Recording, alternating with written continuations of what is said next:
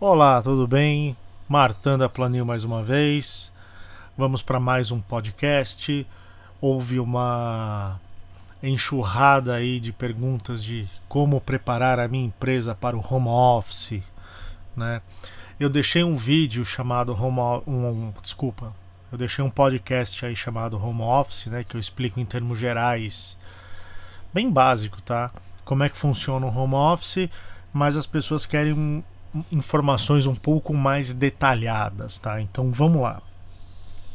Primeira coisa, para trabalhar em home office, não necessariamente tem que estar tá ligado à tecnologia. Você pode, pelo seu computador, pelo seu Outlook, por exemplo, se você está coordenando, vamos supor, a reforma de um imóvel, você consegue, é, pelo próprio Outlook da Microsoft, que ele organiza e-mails, ele organiza tarefas, reuniões, é, prazos, você consegue aí é, conversar com seus clientes e fornecedores e agilizar todo o processo para que isso aconteça e você vai estar tá sentado em casa, você não vai precisar estar tá visitando obras, visitando fornecedores.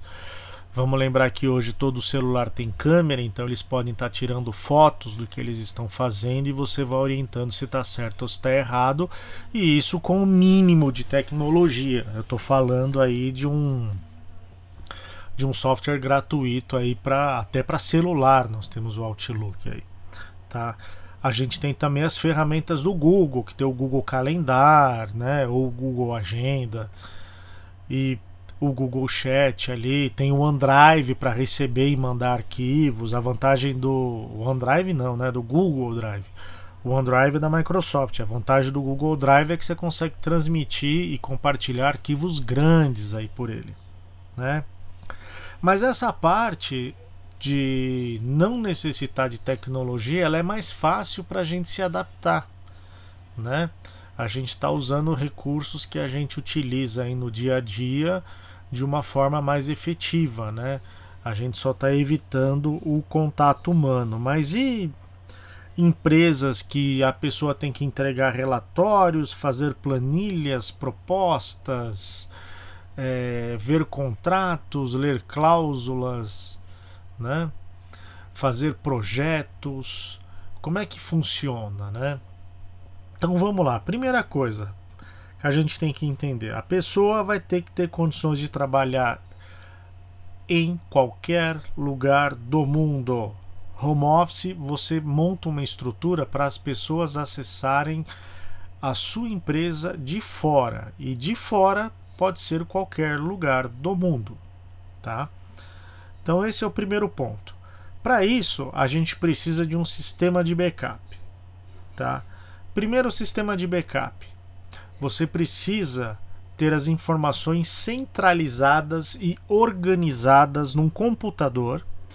E esse computador a gente vai chamar ele de servidor, independente de ele ser ou não um servidor. Eu conheço muitas empresas que tem um desktop parrudo, centralizaram tudo lá e chamam essa máquina de servidor. Dá para fazer home office nessa estrutura?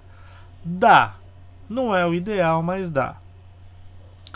Outra coisa, eu preciso, né, do no break, que nada mais é do que um estabilizador que tenha baterias para caso falte luz, o seu equipamento continue ligado, já que não vai ter ninguém no escritório para ligar ele. Tá? Se o seu condomínio tem um gerador, ótimo. É bom se informar se esse gerador ele faz, ele, ele assume imediatamente qualquer oscilação e queda de luz, tá? Aí você precisa de um no break pequeno, tá? É, o no break quando vocês forem comprar ele, tem, ele deve ser, no mínimo, tá? É, o dobro do, da potência que você tem. Então, se você tem um desktop parrudo ou um servidor, provavelmente você tem uma fonte de 600 watts. Então, você tem que pegar um no break de pelo menos 1.2 kVA ou 1200 VA, tá? Ah, mas o meu servidor tem duas entradas de força, porque se uma queimar, a outra assume. Então você já está ali nos 1200. Então você tem que pegar um de 2, 2.4 para poder tá garantido, tá? Lembrando que essas informações são informações de eletrônica, tá? São informações de eletricistas, porque se você comprar um no break muito justo, o que vai acontecer é que ele vai durar pouquíssimos minutos. Se você tem um no break com uma capacidade maior, ele vai durar mais. E agora vamos para o módulo de baterias. Todo no break ele vai durar alguma coisa, nem que seja alguns segundos. Por isso que é importante você saber se no seu condomínio a luz volta, quanto tempo demora para voltar a luz e qual é a autonomia desse gerador ou desse sistema que gera eletricidade para vocês. Então, uma vez que você souber isso, você consegue dimensionar o seu no break. Então, primeira coisa, ah, eu posso ficar duas a três horas sem luz. Ótimo, então você vai comprar um no break com o dobro da capacidade aí de consumo que você tem. A gente pode auxiliar você nisso na hora de dimensionar esse no break e você vai comprar um módulo de baterias. Para isso, o seu no break deve aceitar um módulo de baterias. E aí nós temos dois tipos de módulos de bateria. Vamos para o módulo mais barato, mais em conta, que pequenas empresas gostam de usar. Você vai colocar um cabinho atrás do seu no break, que é vendido aí em lojas de informática, se é que já não veio com o no break, que permite você ligar duas baterias de carro nesse nesse no break. Essas baterias obrigatoriamente têm que ser seladas. Eu recomendo a marca Moura e não ganho nada por estar tá indicando essa marca, tá? É simplesmente porque é uma marca de excelente qualidade. Então compra uma bateria selada da Moura aí, tá? De veículo mesmo, 40, 60 amperes, tá? E você vai ter aí uma durabilidade do seu no break estendida, tá? Duas baterias de carro é o suficiente para você manter aí por poucas horas o seu servidor funcionando. Posso ligar a impressora no no? Nunca, jamais. Jamais. A impressora dá um pico de consumo quando ela liga. Se você tiver um no break, a probabilidade de você detonar o teu no break é de 99%. Então nada de ligar impressora em no break, tá? Ah, mas é uma jato de tinta velha, pode? Não. Se você está sem luz, você não tem que imprimir. Ponto. Tá? Outra coisa, Posso ligar todos os equipamentos do escritório no no break? Pode, vai ter que dimensionar ele para aguentar isso, tá? E aí, ao invés de usar baterias de carro, nós vamos ter que usar o battery pack. Eu recomendo a marca APC e os battery packs da marca APC para poder fazer esse tipo de infraestrutura, tá? Por que, que é importante ter o um no break? Porque se você ficar um tempo sem luz, as coisas continuam funcionando. Posso ligar o modem da internet no no break? Deve, porque senão você vai ficar sem internet também. Outra coisa legal, alguns condomínios possuem estrutura de fibra ótica. A fibra ótica, ela em alguns condomínios, ela continua funcionando mesmo quando acaba a luz. Não é em todo condomínio, mas em alguns condomínios, quando a luz acaba, a fibra continua funcionando. Então, se você tem uma internet de fibra, verifica com quem está instalando a fibra ou com quem instalou a fibra se a internet vai continuar funcionando caso acabe a luz. Se ela não vai continuar funcionando, é interessante estar tá no no break, porque quando ela voltar já vai estar tá configurada, já vai se conectar, já vai fazer tudo o que precisa ser feito. Se você tem um storage, que é um outro equipamento para armazenar arquivos, né? Ou um backup, esse, esses equipamentos também devem estar ligados nesse no break, porque não vai ter uma pessoa lá para gerenciar isso. Então você vai ter que gerenciar isso de forma automática, tá? Alguns no breaks mais inteligentes, eles mandam uma mensagem para você quando acaba a luz e quando volta a luz eles mandam outra mensagem se eles conseguiram religar tudo de forma correta, tá?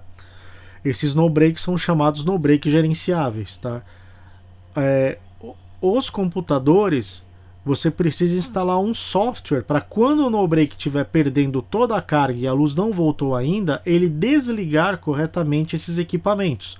Senão vai acabar a bateria do no-break e vai ser como se você tivesse puxado o micro da tomada. Quem já fez isso sabe que o micro demora duas horas depois para ligar e às vezes ele liga com pau. Tem que reiniciar de novo. Então a gente não quer isso. A gente quer que ele seja desligado corretamente. Então você vai pegar um no break gerenciado que vai desligar os computadores caso a luz não tenha voltado e o no break esteja ficando sem energia. Tá? Vamos lá.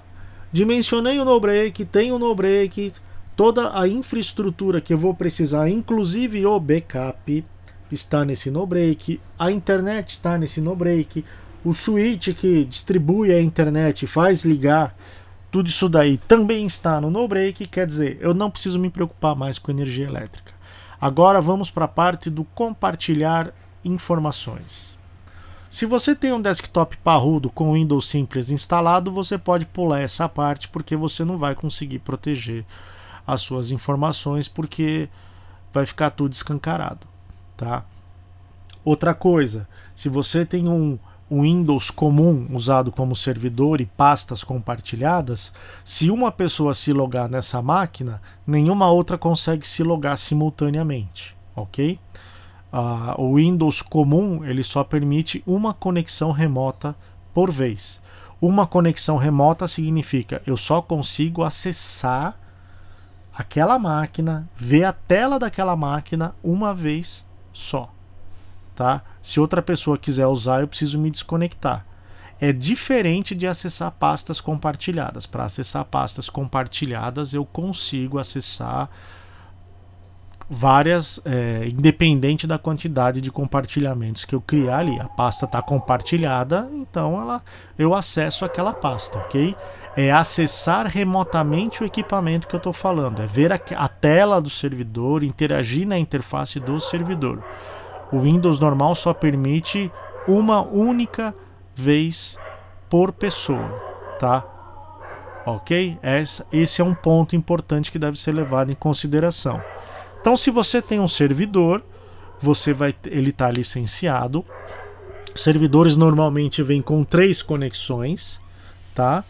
E vamos agora é, ver como é que a gente vai fazer isso. Bom, primeiro, vamos lá.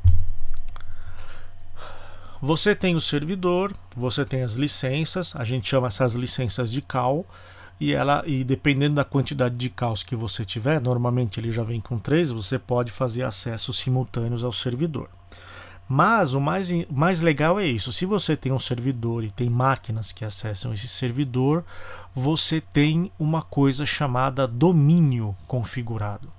Domínio nada mais é do que uma coletânea de regras que diz quem pode acessar o que, como, quando e onde.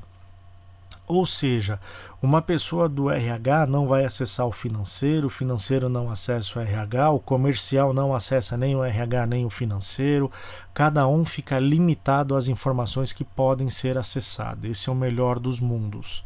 Você também pode colocar horários que as pessoas podem acessar essas informações e você pode definir o que, que elas podem ou não fazer com essas informações. Se pode copiar, se pode alterar, se só pode ler, se aquela pasta eu posso gravar alguma coisa ou não. Então você não corre o risco que, sem querer querendo, alguém apague documentos importantes do seu servidor em casa simplesmente porque esbarrou no teclado ou o filho começou a mexer no computador pensando que estava no computador de casa enquanto o pai ou a mãe estava no banheiro aí, tá?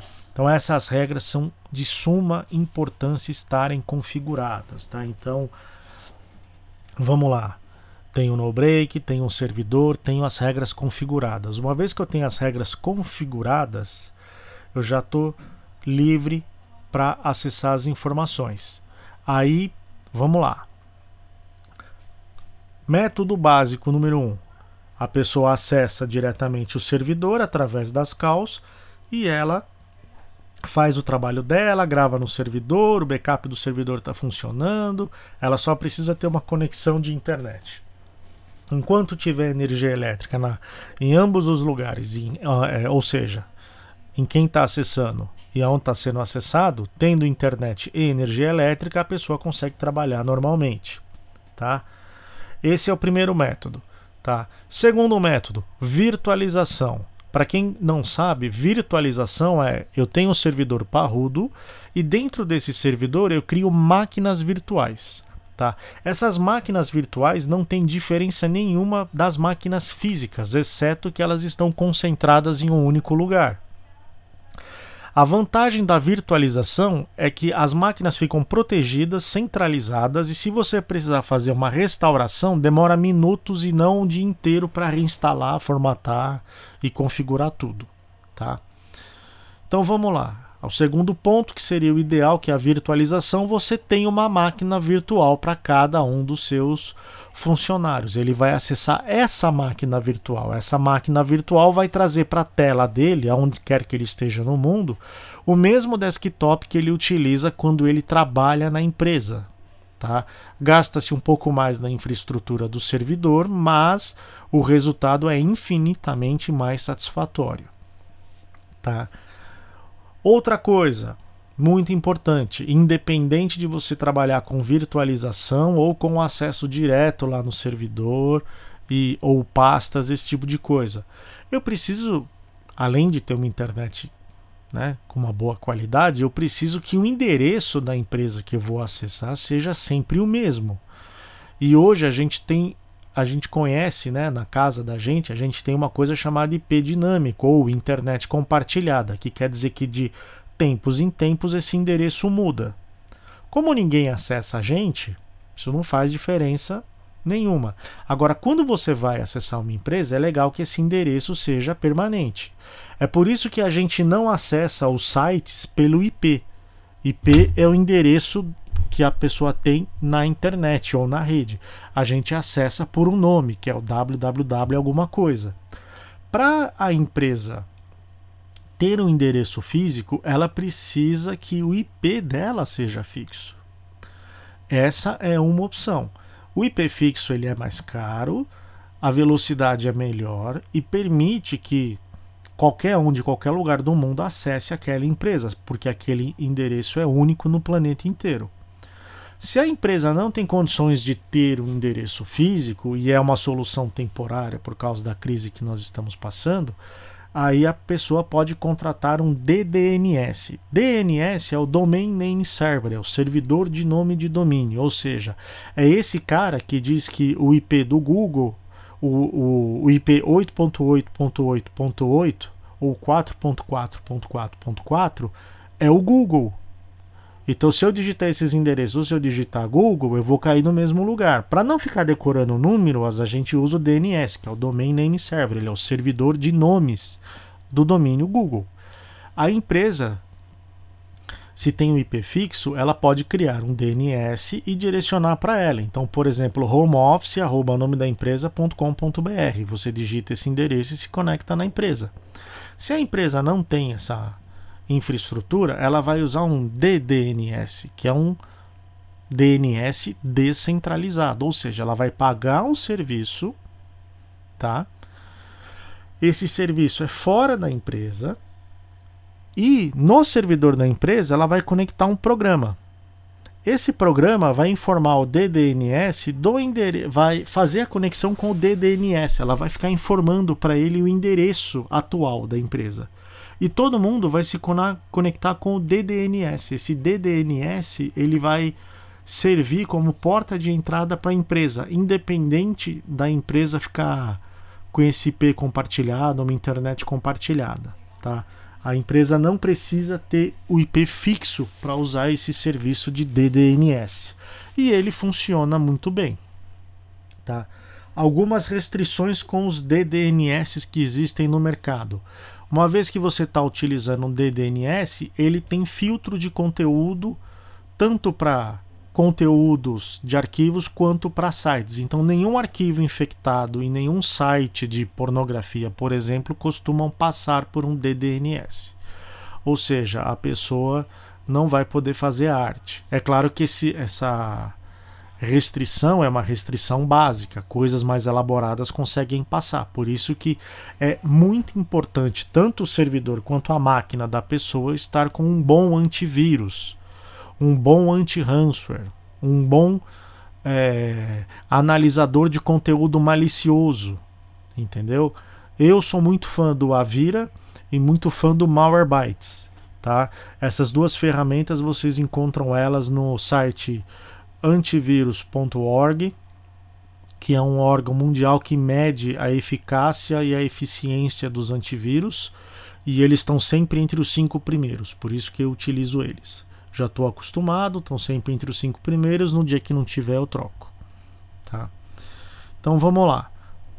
Tô seguro, tenho energia, tenho um servidor centralizado, tá tudo funcionando. Eu quero agora monitorar as pessoas que estão conectadas no meu servidor. Muito simples, o próprio servidor já faz isso. O próprio servidor pode ter uma auditoria dizendo quem criou, apagou, moveu, copiou cada arquivo. Isso já é parte do servidor, tá? Outra coisa, você vai ter o histórico lá de quem acessou e de que horas a que horas acessou. Leis trabalhistas, o cara está dizendo que trabalhou fora do horário, impede isso dizendo que o login dele só pode ser feito em horário comerciais em dias comerciais. Então ele não tem como burlar isso daí. Tá? Pessoas de cargo de confiança vão poder acessar a hora que quiser.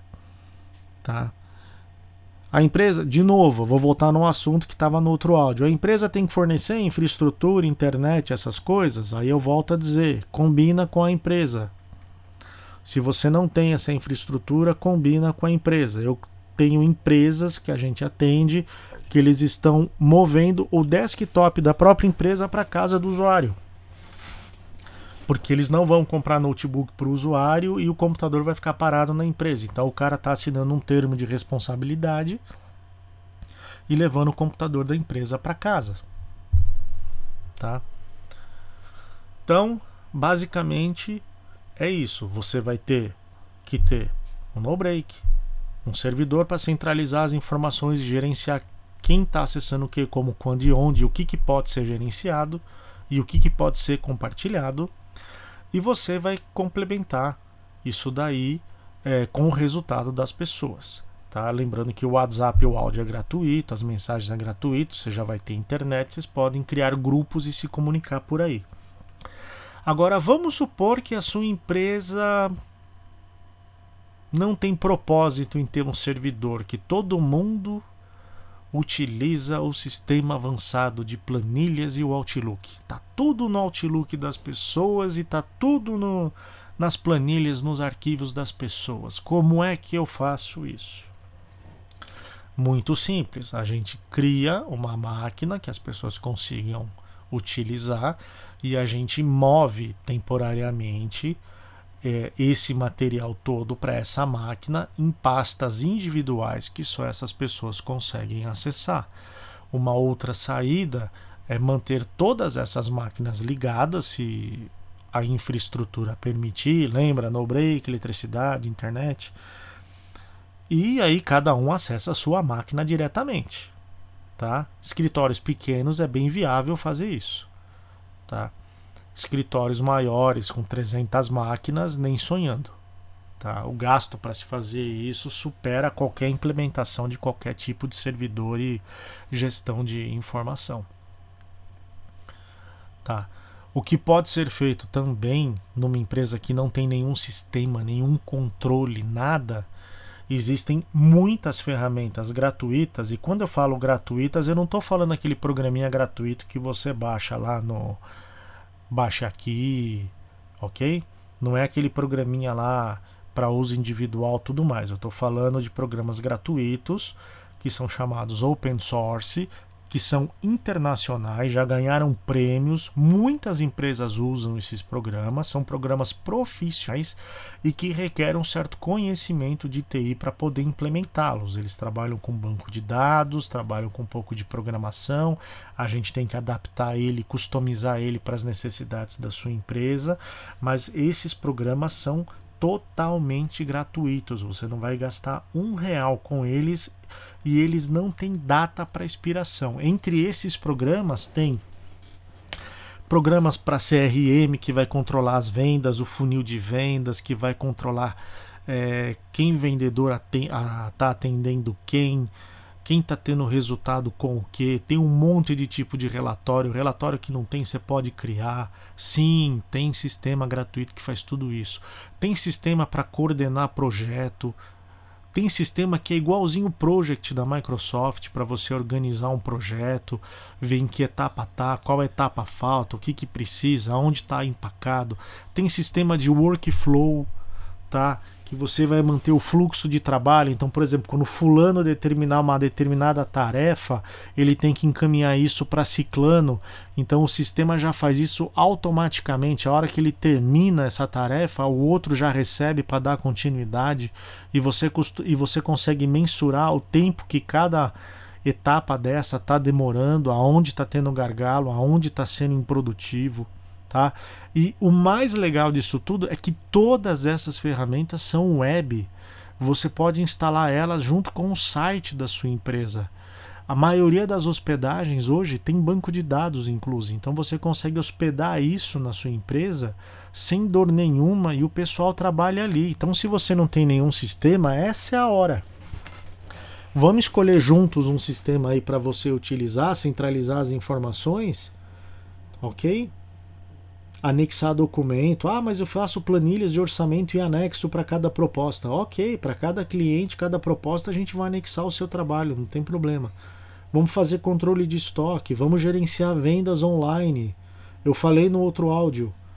Várias empresas de ponto de venda estão disponibilizando módulo delivery gratuitamente para você poder fazer suas vendas. Então, empresas que nunca pensaram em ser deliveries, como é, empresa que vende é, ração de animal, açougue, é, lojas de velas, é, na verdade qualquer loja que tenha qualquer tipo de produto que ela consiga embalar, né? Ela pode optar por fazer o delivery. E olha que momento fantástico os fabricantes não estão cobrando módulo de delivery. Então, se você quiser ajuda nesse ponto, fala com a gente que a gente consegue te ajudar. Precisa de uma infraestrutura mínima? Sim, precisa ter um CNPJ, uma conta jurídica.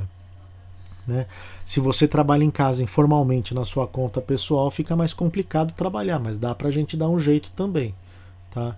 Importante salientar que nós não cobramos por coisas gratuitas, tá? Nós cobramos é, consultoria, implementação e treinamento. Então, tirar dúvidas a gente não costuma cobrar também não, desde que a sua dúvida não seja uma consultoria disfarçada, ok? Então é isso, tá? Vamos se preparar, vamos se estruturar e vamos tentar sair dessa crise juntos aí, ok? Uma vez que a gente tem tudo isso configurado, tá? No outro áudio eu falei também que você pode pedir para o seu usuário utilizar um eCPF, que custa uns 100 reais mais ou menos.